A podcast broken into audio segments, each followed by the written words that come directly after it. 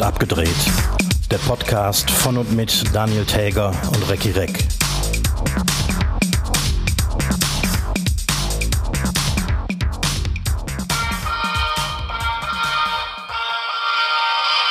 Dreißig. Das ist die Zahl zwischen 29 und 31. Hiermit begrüße ich alle Hörschaften zur 30. Jubiläumsfolge Verkocht und Abgedreht. Mein Name ist Daniel Täger, mir gegenüber sitzt Recke Reck. Recke, wir haben ein Jubiläum schon wieder. Ja, moin, äh, Herr Astral, ne? Schon wieder ein Jubiläum. So, Irgendwie so äh, hätte schnell ich das. am Anfang hätte ich gar nicht gedacht, dass wir auch nur die fünfte Folge überstehen. Nee, ehrlich gesagt nicht. Aber guck, zack. Und wir machen immer noch Fehler. Da kann ich nämlich direkt mal was von der letzten Folge korrigieren. Äh, da habe ich nämlich erzählt, dass Roberto Blanco im Dschungelcamp war. Stimmt gar nicht. Stimmt nicht. Äh, ja. Es war seine Tochter, äh, die Patricia, die mal da war. Ich habe nachgeguckt, Ro- Roberto Blanco hat 2018 äh, die Anfrage wohl auf dem Tisch gehabt, hat aber abgelehnt. Ach, siehst du. So, ne? Weil wir wollen ja hier keine äh, Fake News vorbereiten. Wir sind auch nur ein Mensch und machen Fehler. Hat Genau. Sebastian Kurz, glaube ich, gestern gesagt. Ne? Wir, wir sind ein Mensch. Äh, Also er hat äh, von sich im, äh, also nicht im Pluralis Majestatis geredet, sondern er hat natürlich gesagt, ich bin nur ein Mensch und mache Fehler. Mit gestern meinst du dann äh, aber letzten Samstag, weil ähm, Shit. heute ist, äh, muss man dazu sagen, es ist äh, Sonntagabend. Wir nehmen äh, mal, also fast so früh auf wie noch nie. Deswegen, äh, letzten Samstag hat er das gesagt. Letzten Samstag hat er es gesagt, das ist richtig. Es ist wieder die Zeitmaschine, die, die ich nicht, nicht verstehe. Genau. Ich habe noch was äh, von letzter Folge, was wir aufarbeiten müssen. Du hast also im Nebensatz, als wir im Tier, äh, Kleintierfachhandelgeschäft-Gespräch waren, Ah ja, hast du über äh, Ochsenziemer gesprochen. richtig.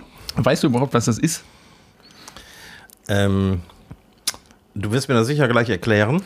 Ich könnte was von äh, den die Kurzerklärung von Wikipedia kurz mal zitieren. Ochsenziemer, regional auch Ochsenpesel, Ochsenfiesel, Pfarrenschwanz, Parrenschwanz, Hagenschwanz oder in der Schweiz Munifiesel genannt. Von Mittelhochdeutsch Ziemer, Rute, Penis, Schwanz. Ist eine Schlagwaffe, die aus einem gedörrten Ochsenpenis hergestellt wird. Er hat eine fertige Länge von 80 bis 100 Zentimeter, ist sehr elastisch und schwer. Und in Wow, der Tat, in der Tat wurde das als, ähm, kann man auch mal, äh, es gibt ein Foto bei Wikipedia, das ist wirk- wirklich als Schlagwaffe benutzt worden früher, um Mensch und Tier zu schlagen damit. Also quasi der, der, der Vorgänger Oh. eines Totschlägers. Ah. Dann Wird aber ich ja trotzdem auch nun, als, als Tierfutter benutzt.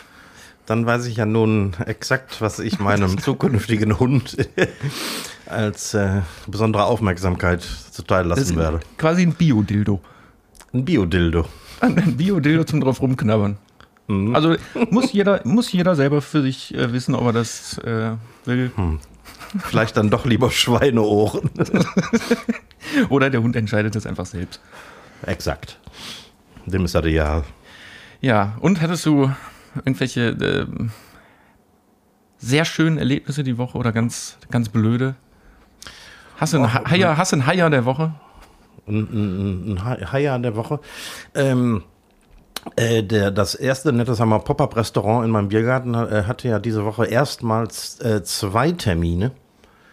Ähm, ein, Stimmt, der Freitag war auch dabei, ne? Genau, Freitag war dabei, da haben wir arabisch gekocht, äh, sprich also israelisch, das ist ein schwieriges Wort, israelisch-palästinensisch. Das Wort ist so schwierig, das ist wahrscheinlich der Grund, weshalb da nichts funktioniert im Nahen Osten. Und der, der zweite Abend gestern war, ähm, war ein privater Geburtstag, da haben wir klassische Freistaatküche gemacht. Und äh, beide Abende wieder ähm, sehr erfolgreich, wie ich sagen möchte, weil die Gäste einfach einen, immer einen riesen Spaß haben, ähm, alle zusammen an einem Tisch zu sitzen, neue Leute kennenzulernen und ähm, dabei gut zu essen. Auch wenn es äh, langsam ein bisschen kühler wird. Wir hatten, Ich wollte gerade fragen, also so langsam wird Ja. schuppig, oder? es wird ein bisschen schubbig. Wir hatten am Freitag zum ersten Mal tatsächlich die Zeltheizung an. Vorher war das tatsächlich nicht nötig, aber jetzt wird es echt kalt. Das glaube ich wohl. Da muss man schnell essen, damit das Essen nicht kalt wird. Allerdings, ja, vor allem, wir haben ja auch keinen keinen keinen Pass, wo irgendwie äh, das Essen warm gehalten wird oder Teller aufgewärmt werden. Also muss halt echt schnell raus, weil die Teller sind um 8 Uhr eiskalt. Jo, das gibt nur Kaltspeisen. Das sind dann letztendlich nach zehn Minuten Kaltspeisen, genau. ja, und ansonsten hat man mich heute durch, äh, wieder durch die äh, Prärie, ähm, also die, die, die Eifel gehetzt. Ich bin ja nicht so der Wandertyp, Zum Vergnügen? muss ich wirklich sagen. Äh, Also nicht zu meinem, aber äh, zum Vergnügen meiner Frau. Okay. Und äh, also gefühlte 80 Kilometer, 4000 Höhenmeter. Ja, äh, bei dem Wetter ist das schon ganz nett. Ich meine, so im, im Wald finde ich es ein bisschen langweilig und dunkel, Bäume zählen. Aber wenn es dann so durch die Dörfer geht und so, ist das wirklich ganz nett. W- Aber ich muss echt wann, sagen- Wann, wann hast du das gemacht? Äh, heute Vormittag, also sprich, also, äh, also äh, vor einigen Tagen mit der Zeitmaschine zurück. Ich sage ja nur, weil nicht, dass es äh, äh, jetzt heute ja wahnsinnig regnet und du redest davon, es war ein ganz schöner Tag. Mhm. Das, kann, also das kann ja sein. Ne, gut, gut, dass du das aufgeklärt hast.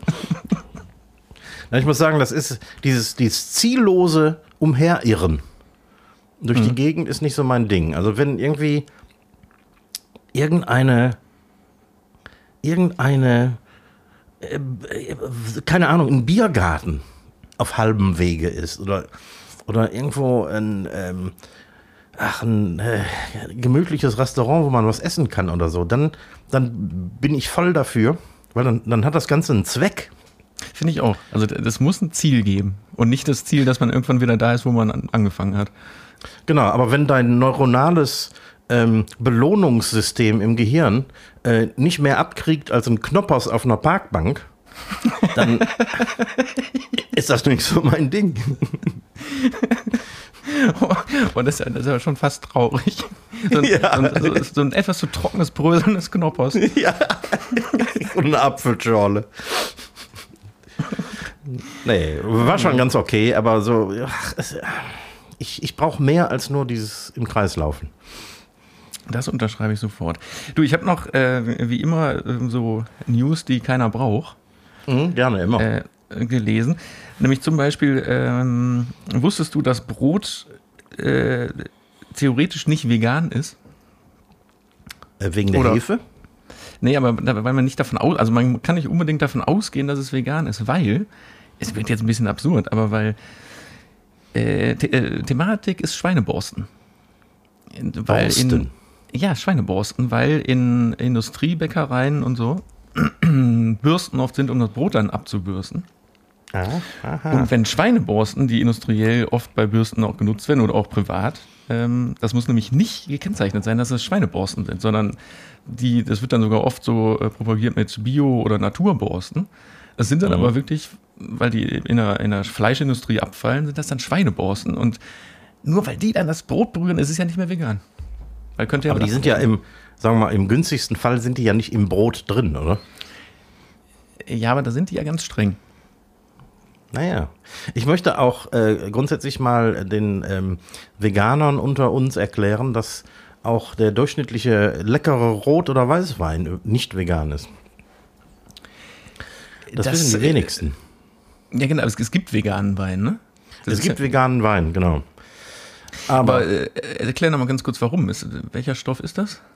also Weine werden ja geklärt. Das heißt, die Schweb- und Trübstoffe werden ähm, gebunden durch Gelatine. Hm, Und Gelatine ist natürlich ein tierisches Produkt. Das heißt, das wird wieder entfernt aus dem Wein, aber das ist natürlich in Spuren noch vorhanden. Okay, und äh, veganer Wein, der wird dann durch ein Küchentuch gekippt, oder? Naja, ich, die haben da andere Mittel. Ich, ich weiß das nicht genau. Ich kenne sogar einen Winzer, der, der einen veganen Wein macht. Ich muss den mal fragen, wie der das macht. Ich weiß das nicht genau. Ja. Aber zu dem Thema habe ich nämlich äh, noch so eine komische Tier, ähm, äh, Tiergeschichte gelesen, nämlich, ähm, dass es eine Studie gibt darüber, dass äh, Dosenfisch mit der nachhaltigste Fisch ist, den man kaufen kann.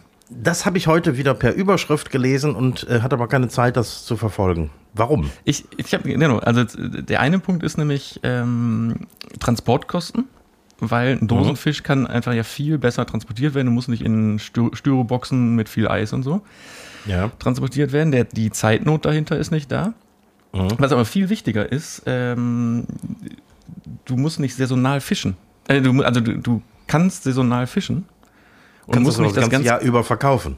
Genau, und aber, aber musst nicht dann äh, das ganze Jahr über das Meer totfischen, sondern kannst wirklich mhm. dann den Fisch fischen und das machen die, ähm, die meisten, äh, ähm, wie nennt man, Fischereien oder was, ähm, die diese MSC bzw. ASC-Zertifikate haben. Also mhm. MSC bedeutet ganz normaler äh, Freifischfang im Meer und ASC sind diese Aquakulturen. Mhm.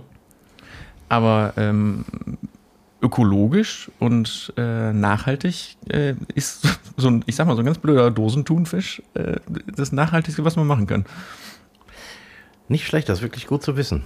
Und wir haben wieder den Lehrauftrag erfüllt, den wir uns selbst auferlegt haben. Ja, ich weiß jetzt nicht, ob äh, so ein, so ein oller Dosentunfisch irgendwie so einen, einen schönen frischen Fisch in der Pfanne ersetzen kann. Nicht demnächst, ganz. Aber nicht ganz. aber auf der Pizza vielleicht.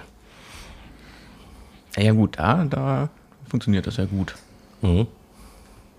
Oder so ein, so, ein, so ein Hering in Tomatensoße oder Makrele in Tomatensoße. Das habe ich seit 30 Jahren nicht mehr gegessen. Vielleicht muss ich doch noch mal zur Dose greifen. Was mir so alle drei Monate mal passiert, ist dieser, ähm, dieser Sahnehering.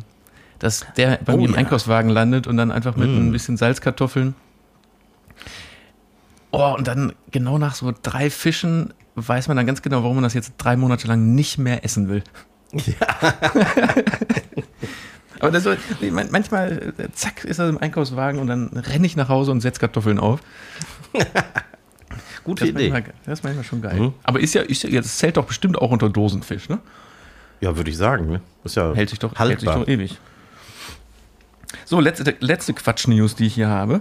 Ähm, zu unserer beider äh, Schande müssen, müssen wir ja sagen, dass wir beide Raucher sind.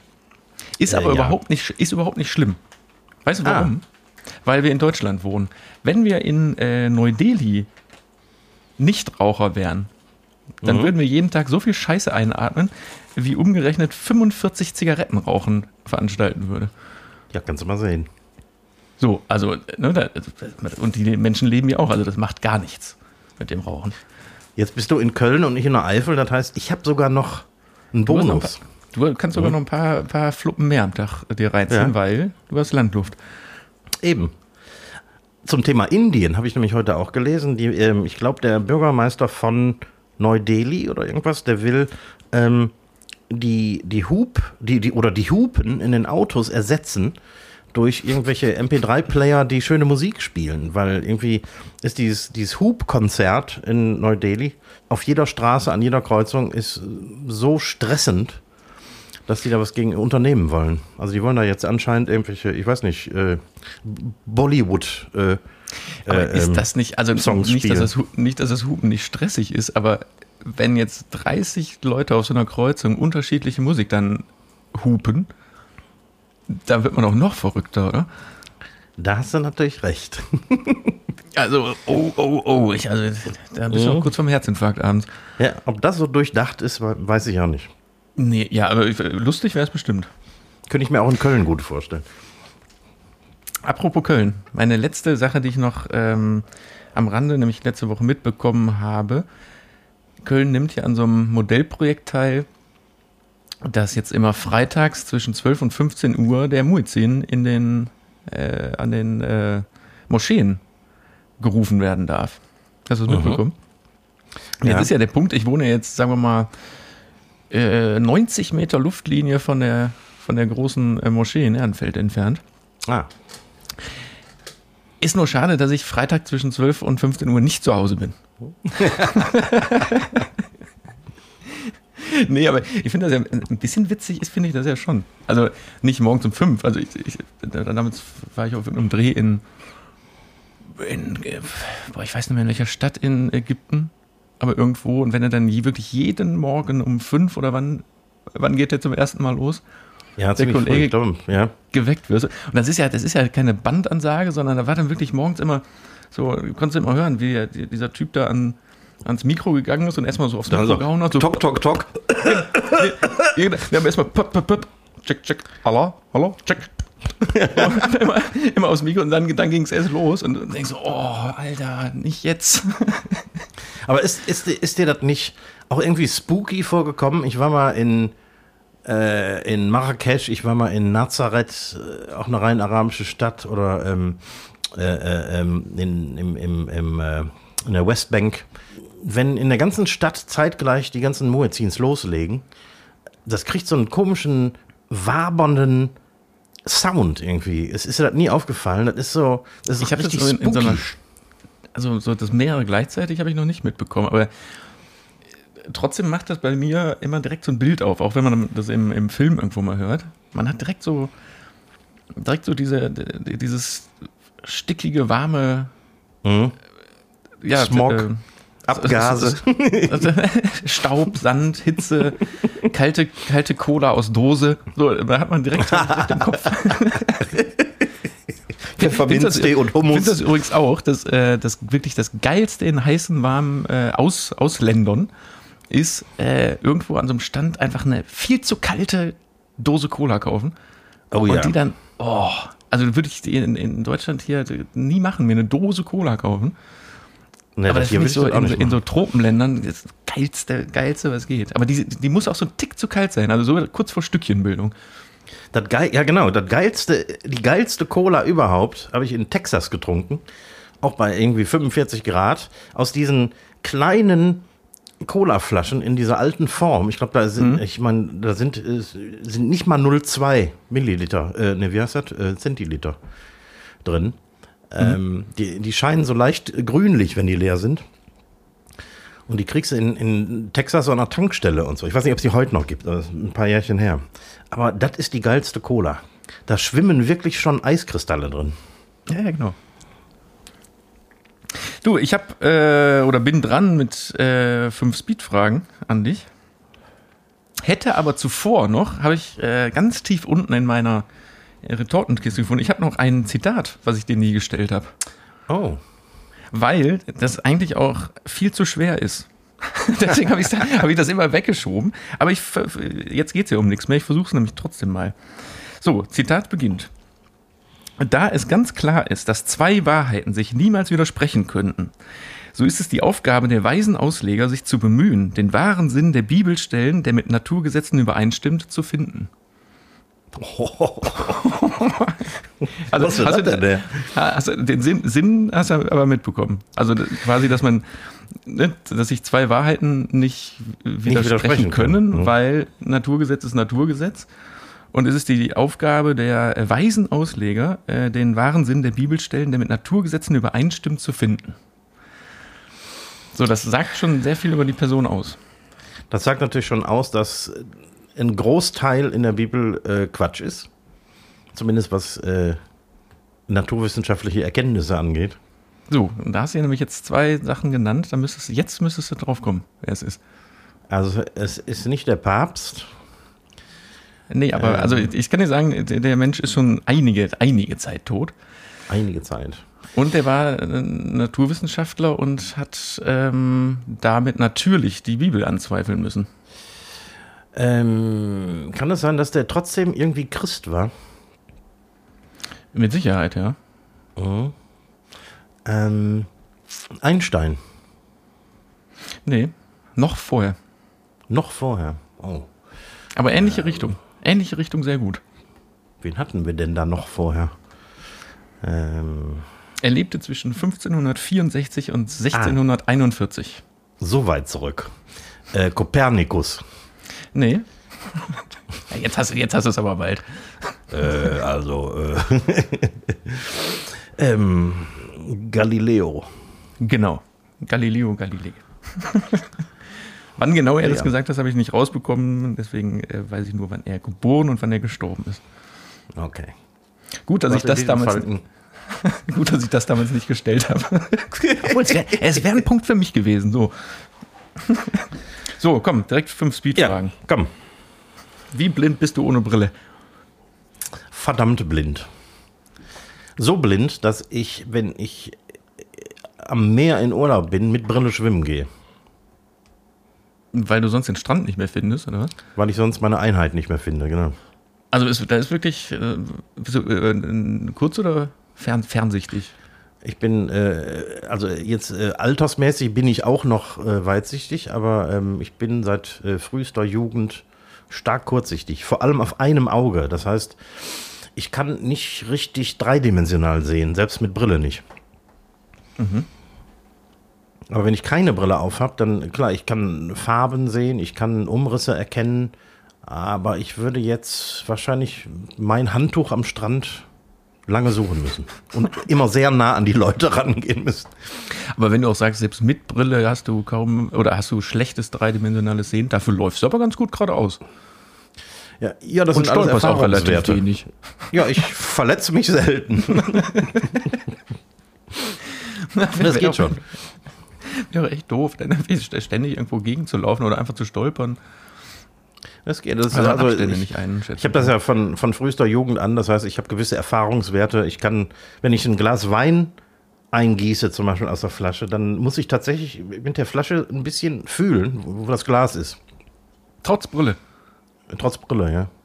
Unglaublich. Das Oh. könnte sein, dass ich daneben gieße. Äh, sag mal, was ist denn dein größter Antrieb, morgens aufzustehen? Also, was ist deine Berufung fürs Leben? Der erste Kaffee. Nur, nur, nur deswegen stehst du auf. Nur deswegen. Ohne den geht gar nichts. Erst dann kann ich darüber an, äh, äh, anfangen nachzudenken, was ich überhaupt mit dem Tag anfangen möchte. Ne, aber ansonsten, äh, Also ist ja jetzt, ist jetzt gerade auch vielleicht eine doofe Situation, weil dein Beruf, der ja zu deiner, wirklich zu deiner Berufung geworden ist, so alle, wie alles, was du anpackst, den kannst du gerade nicht ausführen, aber du stehst ja trotzdem jeden Tag auf und denkst so, und weiter. Das wundert mich selbst, dass ich nicht einfach im Bett bleibe. Aber irgendwie, ach, du kannst ja, du kannst ja nicht einfach im Bett bleiben und, keine Ahnung, Netflix gucken und äh, Bücher lesen. Du musst ja irgendwas tun. Deswegen gehe ich ja jeden Tag zur Arbeit, schon seit, ähm, wann fing der zweite Lockdown an? Ich glaube, es ist inzwischen elf Monate her. So lange habe ich ja. nicht mehr wirklich gearbeitet. Und trotzdem stehe ich jeden Morgen so um 8 Uhr auf, freue mich auf den Kaffee und gehe dann zur Arbeit und mache so ein bisschen Papierkram. Und inzwischen habe ich ja auch ein Und, und, und, Pop-Up-Restaurant. und, und, guckst Netflix und Ich fahre zur Arbeit und gucke YouTube-Videos. so, jetzt kommt eine Frage, da bin ich aber mal gespannt. Äh, bist du gläubig? Nein. Das So ich komplett gar nicht. ohne Zaudern beantworten. Überhaupt nicht. Überhaupt nicht. Nicht religiös. Also, aber es geht mir ähnlich. Aber glaubst du denn an dann wenigstens an so Sachen wie, also was ist selbst ich auch noch nicht mal habe, aber sowas wie Schicksal oder äh, Karma oder Also äh, auf, äh, äh, auf, sagen wir, metaphysischer Ebene nicht.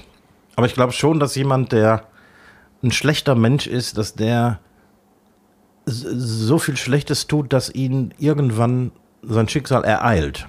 Nicht, ähm, nicht äh, äh, ähm, metaphysisch, sondern einfach rein, rein technisch. Also Hit, Hitler zum Beispiel, der, ähm, was, der, der, der hatte gar keine Wahl, als sich selbst zu töten. Ähm, weil er sonst äh, das, das äh, er ist ja ohnehin das, das Monster des, des Jahrtausends, aber ähm, der hatte keine andere Wahl. Es, äh, ihn hat das Schicksal ereilt, das er verdient hat. Und das ist, das ist Karma. So gesehen schon, ne? Okay. Ja. Gut, ähm, komm, wir, wir machen, ist, ist, ist ja Speed. Ähm, was würdest du mit einer Million Euro machen? Eine nur. Macht, macht bei deinem Kontostand, macht eine Million, macht er jetzt auch den Braten nicht fett, ne? Ist ja Morgen Cash auf die Hand. Morgen Cash auf die Hand. Ich habe früher, also so vor, vor, keine Ahnung, 20 Jahren mit meinem Vater immer rumgesponnen. Was würden wir mit einer Million Euro anfangen? Können wir uns, können wir, ja, es gab keine Euro, es gab Mark, aber egal. Ist ja ungefähr das Gleiche dann heutzutage. Ähm, könnten wir aufhören zu arbeiten? Könnten wir uns zur Ruhe setzen? Und, ja, und äh, wahrscheinlich reicht das nicht. Also, wie willst du denn leben dann? Ja, du, du musst ja noch quasi bis zum Tod irgendwie ähm, klarkommen, finanziell. Und ähm, Zinsen gibt es praktisch nicht mehr. Also ist eine Million wahrscheinlich relativ knapp. auch wenn du 50 bist. Hm, okay. Aber ich würde die Million natürlich nicht ablehnen, weil es zu knapp wäre. Ähm, es eh anlegen bringt nicht sind. viel. Nee, komm, nee, komm, dann lass bald. Ja, anlegen bringt ja auch nichts. Ähm, das heißt, klar, ausgeben ist natürlich Blödsinn, aber äh, man kann sich natürlich irgendwie Immobilien kaufen. Jetzt spricht die Vernunft in mir natürlich. Ich würde jetzt nicht äh, losziehen äh, und mir ein paar Gitarren kaufen. Vielleicht auch, weil das sp- spielt bei einer Million keine Rolle. Aber ähm, ja, irgendwie muss man das Geld sinnvoll äh, Wahrscheinlich ist anlegen, eine, ist schrägstrich eine vernünftige ausgeben. Immobilie gar nicht schlecht, ne? Als, Ja, ich als denke auch. Als Anlage einfach. Genau. Ja, ich glaube, da, da müsste man wirklich die Vernunft walten lassen. Was eine unspektakuläre Antwort. Scheiße, ne? So, komm, dann jetzt dann äh, letzte Frage, wird äh, wahrscheinlich genauso unspektakulär. Äh, hast du eine Verschwörungstheorie, an die du glaubst? Genauso wenig. Ich bin, äh, ich bin weder gläubig noch äh, hänge ich Verschwörungstheorien nach. Das heißt, ich bin komplett wissenschaftsgläubig. Äh, soweit man das als, als Normalbürger sein kann. Klar, man kann natürlich irgendwelchen Fake News aufsitzen, aber ich bin zumindest ähm, so drauf, dass ich irgendwelche äh, ähm, vermeintlichen Fakten versuche nachzuprüfen. Das heißt, ähm, ich glaube an die Wissenschaft und nicht an irgendwelchen Unsinn, den man mir erzählt. Und wenn irgendwas nicht koscher klingt, ist das in der Regel auch nicht koscher. Sagt mir die Lebenserfahrung. Ja, ich sage ja unspektakulär, aber was ich gerne äh, gucke, sind Verschwörungstheorie-Dokus. Ja, die So sind Mo- natürlich witzig. Mondlandung und äh, äh, 9-11 und so. Das finde ich schon immer gut. Die, Ja klar, natürlich. Es ist äh, Wahnsinn, auf welchen Unsinn die Leute kommen. ja, das das finde ich gut. Aber ich selber würde ich auch nie. Also ich mein, sag niemals nie, aber ich glaube nicht, dass das bei mir funktionieren würde, dass irgendeiner ankommt und mir eine Geschichte erzählt und sagt, äh, es gab gar keinen Corona, obwohl die, die gibt es ja schon. Ähm. nee, aber irgendwie wirklich eine Tatsache äh, komplett rumdrehen und sagen, das war gar nicht so, weil. So, Dann würde ich sagen, ja, schreib deinen Roman weiter. Ja, genau. Also, Aber- nee, ni- nix für mich. Ja, das waren die äh, fünf Speed-Fragen an dich. Schön. Ja, schön. Waren sogar recht speedig äh, beantwortet heute, muss ich sagen. Ich bin stolz Ja. auf mich. Ich hätte noch so eine Quatschfrage. Immer gerne. Als, als, als wenn die Fragen vorher äh, sehr ernsthaft gewesen wären. Obwohl, die, doch, hat- teilweise. also Die, die hatte ich vergessen, weil die wollte ich eigentlich vorher, ähm, vorher schon stellen, weil, weil auch zum Thema ähm, äh, Tiere.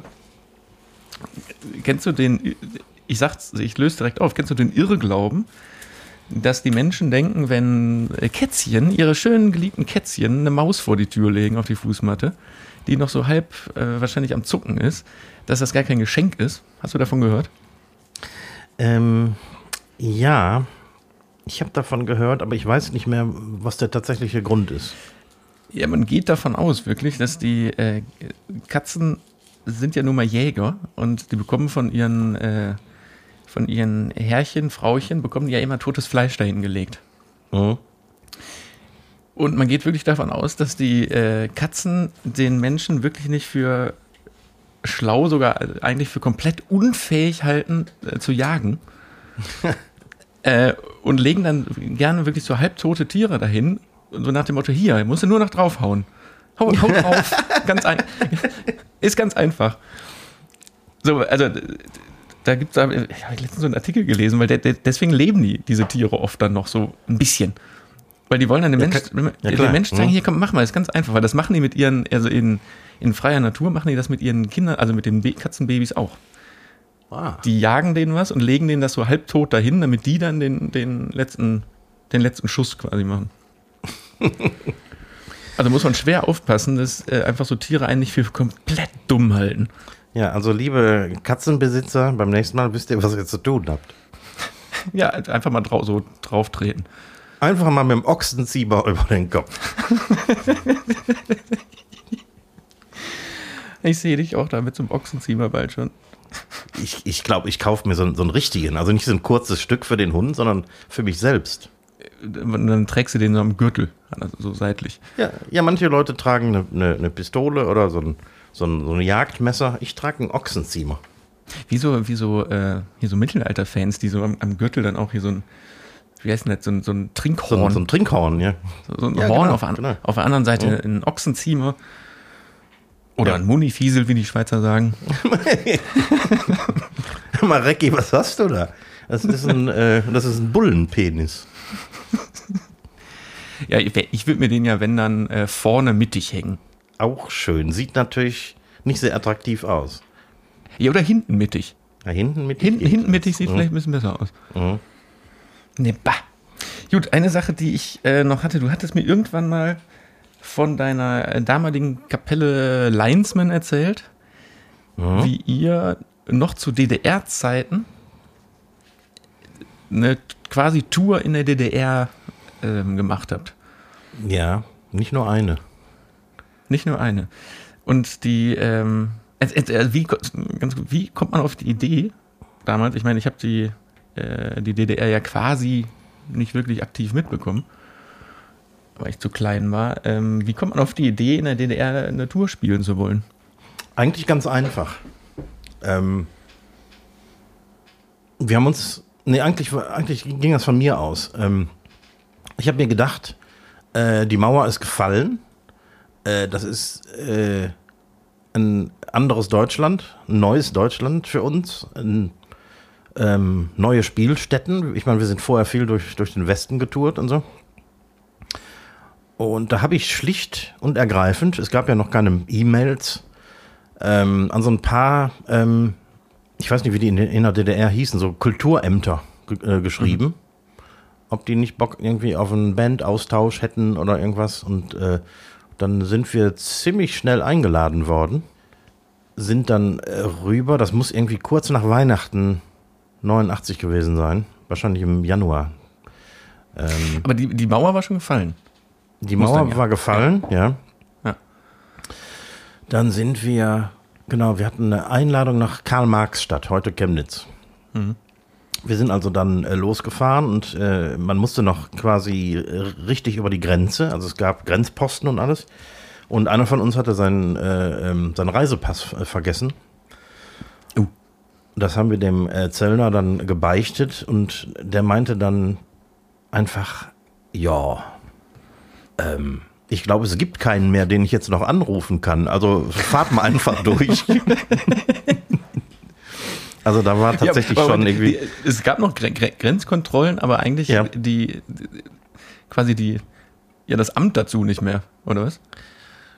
Ja, ich glaube, es war inzwischen alles scheißegal geworden, weil ähm, die Grenze war offen, auch wenn die offiziell noch bewacht wurde, aber ähm, die hatten irgendwie, äh, also wahrscheinlich waren, war die Hälfte der Vorgesetzten war schon lange weg, untergetaucht oder in Westen äh, abgehauen oder irgendwas und ähm, Abgehauen ja, wahrscheinlich. die, ja, die haben da irgendwie noch in ihrem Häuschen gesessen und keine Ahnung, haben einfach die Leute durchgewunken. ja, dann sind wir da angekommen. Wir hatten ähm, äh, einen großen äh, Auftritt ähm, gebucht in nicht in der Stadthalle Chemnitz oder Karl-Marx-Stadt damals, sondern in so einem Kulturzentrum. Und das war eine Veranstaltung, wie die in der DDR üblich war. Das heißt, du musstest als aktiv auftretender Musiker, ähm, musstest du dich. Nackt sein. Äh, nein, das war nur an der Ostsee der Fall. Ah, okay. Du musstest ähm, dich einstufen lassen. Das heißt, du konntest als, äh, als Musiker nicht einfach irgendwo auftreten und sagen, ich hätte gerne 300 Mark Ost oder irgendwas, sondern du musstest tatsächlich ähm, vor einem Prüfungsausschuss, wenn du so willst, äh, äh, dich einstufen lassen. Moment, aber äh, äh, zeigen, was du mu musikalisch kannst, oder was? Ja, es gab da einige Regeln. Also es ging natürlich, wie das so schön hieß, um Tanz- und Unterhaltungsmusiker und du musstest ein ähm, gewisses Repertoire aufweisen können, wenn du nicht selbst geschrieben hast. Da gab es auch die 60-40-Regel. Das heißt, du musstest mindestens 60 Prozent deines Repertoires musste aus ähm, äh, Liedern bestehen, die aus äh, äh, aus der DDR beziehungsweise aus dem sozialistischen aus sozialistischen Bruderländern äh, ähm, entstammten und nur 40 Prozent westliche Popmusik. Okay. Ähm, diese, Moment, diese, aber, äh, aber äh, jetzt von, von einer Gesangessprache oder worum, worum ging es da? Es ging wahrscheinlich nur um die Herkunft. Weil ihr Also habt ja so Russisch oder Deutsch? Musik gemacht. Ja, ja, klar. Ich meine, das galt auch nicht für uns, weil wir da als, als Gast waren. Und ich glaube auch nicht, dass die das auf dieser Veranstaltung noch besonders ernst genommen haben. Also es war eben eine der letzten dieser Veranstaltungen, ähm, in der Musikgruppen irgendwie eingestuft wurden von Musikfunktionären, ähm, um dann zu etablieren, in welcher Liga die quasi spielen und wie hoch das Honorar sein durfte. Die haben es auch echt bis ins letzte Detail ge äh, Ja, natürlich. die, diese Nummer, ne? Unfassbar. Und das Ding hieß Spielerlaubnis. Du brauchtest also eine Spielerlaubnis, um auftreten zu können. Inoffiziell wurde die auch Pappe genannt. Es gab eine Profi-Pappe und eine Amateur-Pappe. Und es gab, äh, ich habe mir das hier mal aufgeschrieben, drei unterschiedliche Spielerlaubnisse. Spielerlaubnis für Berufsmusiker, eine Spielerlaubnis für Laienmusiker und nebenberuflich tätige Musiker und eine Spielerlaubnis für Schallplattenunterhalter. Also DJs. DJs, genau. ja, und wir sind dann, äh, haben auf dieser Veranstaltung gespielt, da gab es mehrere Bühnen und kurioserweise sind wir auf der Heavy-Bühne gelandet. Ob wir, obwohl wir eine, eine naja, Indie-Band waren, wie man das äh, heute nennt. Und ähm, entsprechend hielt sich die Begeisterung des Publikums in Grenzen. Aber wir haben. Äh, weil, weil, die jetzt, weil, weil die jetzt so richtig progressiven Death Metal erwartet haben, oder? Ja, da waren alles irgendwie Lederjacken und, und, äh, und, und Matten. Also da gab es ja noch richtig Hair Metal. Und da waren wir tatsächlich ein bisschen äh, fehl am Platz. Trotzdem haben wir da echt viele geile Musiker kennengelernt, mit denen wir eine Weile auch befreundet waren und so. Zum Beispiel ähm, ein, an einen Namen erinnere ich mich noch. Eine Band hieß Emil und die Direktive. Das ist für mich Emil bis heute einer, einer der besten Bandnamen überhaupt. Das war aber eine Ostband, oder? Das war eine Ostband, genau. Auf dieser ersten Tour habe ich dann den Kulturchef der Stadthalle Karl-Marx-Stadt kennengelernt. Und der hat uns dann zu einer weiteren Tour eingeladen. Da waren wir dann ein paar Wochen später wieder da. Hat direkt mehrere Konzerte für uns organisiert. Ähm, allein drei Stück auf dem Studentenfest in der Stadthalle Karl-Marx-Stadt. Also ein, ein Riesenfestival. Ähm, in ein paar Jugendclubs und äh, auch als äh, Nachgruppe einer der damals bekanntesten Untergrundbands der DDR. Irgendwie die, äh, die ähm, hatten keine Spielerlaubnis. Und äh, ähm, Herbst in Peking hießen die. Ähm, und wir haben als Nachgruppe gespielt, weil wir vorher noch woanders gespielt hatten. Und dann haben wir quasi nach deren äh, äh, ähm, Gig sind wir noch irgendwie um 1 Uhr nachts da aufgetreten. Als Rausschmeißer. Als Rauschmeißer quasi, genau. Ähm, Aber ist Ja, natürlich klar, dass wenn es eine Spielerlaubnis gibt, dass es dann auch Underground-Konzerte gibt, ne, wo dann ja klar, Leute spielen. völlig illegal. Aber was hätten die denn gemacht dann? Wenn die in den Knast gekommen wahrscheinlich, ne? Ja, du kriegst dann natürlich ein Auftrittsverbot und äh, du wirst auch nie wieder eine, eine Spielerlaubnis kriegen und so weiter und so fort. Also es war wirklich, du, du brauchtest die Lizenz zum Spielen, sonst äh, hattest du in der DDR keine Chance. Die ganze Tour war wieder ziemlich ereignisreich irgendwie. Wir haben ähm, ein so eine Anekdote, wir haben für diese Auftritte insgesamt ungefähr 4000 Mark Ost gekriegt. Was für DDR-Verhältnisse viel Geld war für uns aber nicht viel bedeutet hat, weil du konntest das Geld nicht ausgeben. Wir haben zum Beispiel, ähm, also auf dieser zweiten Tour haben wir, ähm, ich glaube, wir waren ungefähr eine Woche da, da haben wir total viele Leute mitgenommen, also Freundinnen, Freunde, mein Bruder war mit, ähm, ich glaube, wir waren mit, keine Ahnung, zwölf Leuten unterwegs und die Band bestand nur aus vier Leuten. Und wir haben jedem von denen 100 Ostmark in die Hand gedrückt, weil wir eh nicht wussten, was wir mit diesen Tausenden von Ostmark machen sollten. Umtauschen Und- war nicht, oder was? Ja, mit Mühe konntest du mit großem Verlust tauschen. Ähm, aber erst dann quasi später auf dem Rückweg. Also du konntest nicht in der DDR ähm, Ostmark in D-Mark eintauschen. Das ging nicht. Und am Ende dieser Woche hatten sämtliche Leute, denen wir 100 Ostmark in die Hand gedrückt haben, immer noch 70 oder 80 in der Tasche. Weil es war unmöglich, Geld auszugeben. Eine, eine, eine Flasche Bier hat 23 Pfennig Ost gekostet. Eine Schachtel Zigaretten keine 2 Mark. Ja gut, da kriegst du die Kohle nicht weg, ne? Ja, und wenn du irgendwo essen warst, im, keine Ahnung, im, im, im, im Ratskeller Karl-Marx-Stadt oder irgendwas, da hast du dann 8 Euro ausgegeben. Also Geld ausgeben war, war für uns echt unmöglich. Und dann ähm, gegen, also ich habe mich dann so ein bisschen angefreundet mit diesem Kulturchef in, äh, in Chemnitz und der hat uns dann vorgeschlagen, pass auf, lass das Geld hier, weil zu dem Zeitpunkt stand schon fest, dass es eine Währungsunion geben würde. Oder wer, mhm. hieß das Währungsunion, Währungseinheit oder so. Und da konntest du alles, was über dein eigenes Vermögen äh, von maximal, ich glaube, 1000 Ostmark hinausging, konntest du nur noch 4 zu 1 tauschen. Mein Gott bei der Währungsunion. Und dann haben wir die Kohle tatsächlich dagelassen und haben dann am Ende von ihm den umgetauschten Wert in D-Mark gekriegt. Also wahrscheinlich nur noch knapp 1000 Mark oder so. Also unglaublich irgendwie auch, wo du gerade sagst, diese, dass eigentlich wirklich alles das, was die dann auch unterm Kopfkissen gesammelt haben in ihrer Zeit, Schlag nichts mehr wert war. Ne? Ja klar, war, war nur noch ein Viertel wert. Wir haben dann, ähm, sind dann irgendwie nochmal äh, äh, auf eine Tour gegangen in der DDR äh, und haben dann in einigen der ersten privat geführten Clubs gespielt. Also es gab's bei den ersten zwei Touren gab es noch gar keine privaten Kneipen oder Clubs. Mhm. Und äh, auf der dritten Tour haben wir dann zum ersten Mal tatsächlich ähm, also von, von Inhaber geführten äh, äh, äh ähm, Clubs äh, ähm, gespielt. und die Leute hatten total Bock auf Musik. Also das war wirklich eine, eine, eine Pionierzeit, glaube ich, irgendwie. Und ähm, die, jedes Mal, wenn wir irgendwo gespielt haben, wir waren ja nicht, nicht großartig bekannt oder irgendwas, ähm, war die Hütte voll. Wir haben da in Clubs gespielt, die waren so voll, da mussten die die, ähm, die äh, Schnaps- und Biertabletts von der Theke über die Köpfe der Gäste zur, zur Bühne transportieren, weil, weil kein Durchkommen war.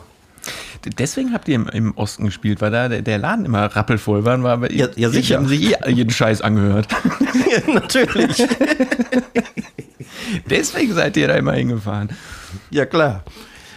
Äh, äh, bei der Gelegenheit habe ich auch auf einem der ersten, auf einem der, der größten Konzerte meines Lebens gespielt, das ähm, Unifest Leipzig.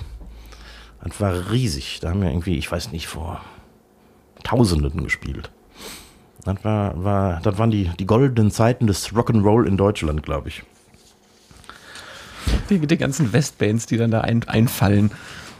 Ja, das haben kurioserweise gar nicht viele gemacht. Also die, die, das erste Jahr, ich glaube, wir waren mit die erste Wessi-Band, die im Osten gespielt hat. Mhm. Und da kam dann lange nicht viel. Also das war dann erst, als wirklich die Wiedervereinigung ähm, im Sack war äh, ähm, das, äh, das quasi wie ein Land behandelt wurde, wenn irgendeine Band auf Tour ging. Mhm. vorher ist da gar nicht viel passiert. Das war schon echt eine, eine kuriose Zeit. Naja, und dann war, äh, war ich immer enger mit diesem, äh, ähm, mit diesem Kulturchef aus äh, Karl-Marx-Stadt befreundet. Andreas heißt er, bis heute. Und ich habe den oft besucht. Und da habe ich noch mal so ein paar Kuriositäten äh, kennengelernt für, für einen Wessi, der, der in den Osten kommt, irgendwie. Ähm, mein Kollege, der hat da im, im Plattenbau gewohnt, in mhm. einer Platte. Und wenn du dein Auto irgendwo geparkt hast, ich meine, ich hatte, ich hatte ein, natürlich ein Wessi-Auto, aber äh, ansonsten standen da ja nur Trabants rum und die gab es in vier Farben. Und da hat man mir erklärt, wie, wie man sein Auto wiederfindet. Weil wenn du irgendwie abends dein Auto irgendwo parkst, dann ähm, äh, äh, findest du das am nächsten Tag nicht wieder, weil da stehen ja 500 Trabants in, in den vier gleichen Farben rum. Also haben die tatsächlich Laternen abgezählt. Die haben sich gemerkt, wo sie ihr Auto geparkt haben, haben die Laternen bis zur Haustür gezählt und wussten, wo ihr Auto stand. Und wie doof, anstatt einfach ins iPhone zu gucken, wo geparktes Auto steht bei Maps. Ja, doof, ne? Ja, also. Oder meine erste Straßenbahnfahrt im, im Osten äh, ich habe mich an die Haltestelle gestellt und ich war der Einzige da, deswegen äh, konnte ich keinem folgen. Der Bus hält, ich gehe zur Fahrertür, um mir ein Ticket zu kaufen und der macht die Tür nicht auf. Dann habe ich an der Tür geklopft und der guckt mich nur doof an, sieht dann aber anscheinend an meiner Kleidung, dass ich ein Wessi bin und deutet so nach hinten. Ähm, macht kurz die Tür auf und sagt, ne, steig hinten ein, äh, hol dir von irgendeinem ein Ticket. Hä? Oder ein Fahrausweis hieß das da, glaube ich. Äh, und ich wusste überhaupt nicht, was der meint, bin dann irgendwo in der Mitte eingestiegen und habe mich dann umgeguckt, habe gefragt, ähm, äh, kriegt man hier irgendwo einen, einen, Fahrschein? Und sofort zücken alle irgendwie Fahrscheine aus der Tasche und drücken mir die in die Hand. Ich hatte bestimmt fünf Stück jetzt in der Hand. Mhm. Und äh, ja, äh, was, was kosten die denn? Nö, nee, ist egal. Steck ein, ist gut. Ich glaube, die haben 20 Okay. Pfennig gekostet oder irgendwas und da, da war nichts in der DDR. Mhm. Und die, die, haben die haben sie dir einfach geschenkt, weil ich, ich hätte die wahrscheinlich irgendwo extern in einem, in einem, an einem Schalter kaufen müssen, wusste ich ja nicht. Ach so, okay, jetzt, jetzt verstehe ich den Zusammenhang. Also, Das heißt, die haben dir nicht ihren Fahrschein, den aktuellen gegeben, sondern einen neuen gültigen. Ja, die hatten die Taschen voll davon. Ja, das ist heutzutage, glaube ich, nicht mehr so. Ne, ich glaube auch nicht. Ja, und dann, um das, äh, um die Geschichte abzuschließen, äh, muss ich natürlich noch erwähnen, dass ähm, dieser Freund von mir in Karl-Marx-Stadt, der wurde dann, nachdem das ganze System, dann irgendwie auch das Kultursystem und vieles andere, äh, äh, ähm, ähm, naja, zusammengebrochen ist, hat, äh, äh, ähm, ist er zum Reporter bei einigen größeren Boulevardblättern geworden, auch in, später dann in Dresden äh, bei der Blöd-Zeitung zum Beispiel. Und ähm, der wurde dann irgendwie sehr karrieregeil und ähm, wir haben uns, äh, sagen wir mal, auf, aus den Augen verloren. Und vor zehn Jahren habe ich ihn auf Facebook wieder gefunden. Wir haben angefangen zu diskutieren und äh, ähm, uns nochmal so zu unterhalten. Aber bei der Gelegenheit habe ich rausgefunden, dass der heute einer der größten, ähm, wie soll ich sagen, ähm, Rechtsnationalen in der AfD ist. Also der war damals Sprecher, Sprecher äh, äh, von, von Frauke Petri und der, der AfD-Fraktion in Dresden. Nee, nicht Dresden, doch in Dresden. In Sachsen jedenfalls. Und ähm, heute ist er einer der Ideologen von ganz rechts. Oh, oh, oh. Ja gut, da muss man dann auch keinen Kontakt mehr pflegen. Äh, Genau, ich wollte noch noch mal betonen, dass ich den Kontakt natürlich wieder abgebrochen habe. So nicht. Iba. Ja, witzige Geschichte. Ich kann mir vorstellen, die könnten wir jetzt noch Stunden weiterführen. Ja, je mehr ich darüber nachdenke, desto mehr Anekdoten fallen mir natürlich ein. Ach, da gab es noch einiges. Glaube ich, aber wir, so, äh, wir kommen an, ans Ende unserer, unserer Zeit. Unsere Sendezeit. unserer Sendezeit, weil ähm, ich würde gern noch ähm, äh, zum Anlass der 30. Folge vielleicht doch noch eine Gurke raushauen. Mhm. Wir haben ja letzte Woche, ähm, das hätten wir einfach mal besser timen können. Wir haben ja letzte Woche schon drei verlost, aber jetzt zur 30. Folge gibt es einfach noch mal eine. Die Aber wir müssen Gurken nur, loswerden. die Frage ist nur wie. Wer bekommt diese, wer äh, bekommt das Privileg auf diese Gurke? Der Erste, der sich meldet, der die erste Folge gehört hat. Damals. Aber das kann man natürlich nicht kontrollieren. Eigentlich doof. Also, also dann kann man es, dann aber können, machen wir es ganz einfach. Einfach der Erste, der äh, sich meldet genau. und sagt, ja, ich will. Also der Ja, Text muss lauten, ja, ich will. genau. Jetzt müssen wir vielleicht die Kanäle einmal ähm, definieren. Also erzählen würde ich dann Facebook, Instagram, äh, E-Mail und eventuell dann private private SMS, falls es doch, äh, falls jemand die Nummer hat. Ja. Und dann also müssen wir das alle. Kanäle. Genau. Eigentlich alle Kanäle, genau. also Fax, Fax würde ich jetzt nicht gelten lassen, sagen wir mal. Meine Faxnummer gebe ich gar nicht raus. Die, ich die ist, äh, ich habe eine hab ne geheime Faxnummer sowieso. Ja, ne? Die, die, die steht nirgendwo. Nee, nee. Gut, also, ähm, genau, ganz, ganz einfach, einfach sagen, ja, ich will. Und schwupps gibt's wieder lecker Essen. Ähm, gut. Äh, dann äh, machen wir doch, machen wir doch diese, diese schöne Folge zu. Ja. Ähm, hab gar nicht viel zu sagen. Äh, Schön, dass ihr uns zugehört habt da draußen. Äh, äh, liked uns weiterhin auf allen Kanälen, drückt auf den Abonnieren-Knopf, beziehungsweise äh, gefällt mir. Und ähm, genau, ich gebe einfach die letzten Worte an Recki ab. Tschüss, danke fürs Zuhören. Jo, auch ich freue mich, dass ihr wieder dabei wart. Mit mir als Gast im eigenen Podcast. Stimmt, eigentlich warst du heute den Gast, ne? Oh, Ich war- ich war heute der darf ja Gast, genau. sagen. Ich darf nichts mehr sagen. Ähm, und aus diesem Grunde und auch nicht verabschiede ich mich von euch äh, mit dem altbekannten Spruch: Madet Jod, schwenkt der Hut.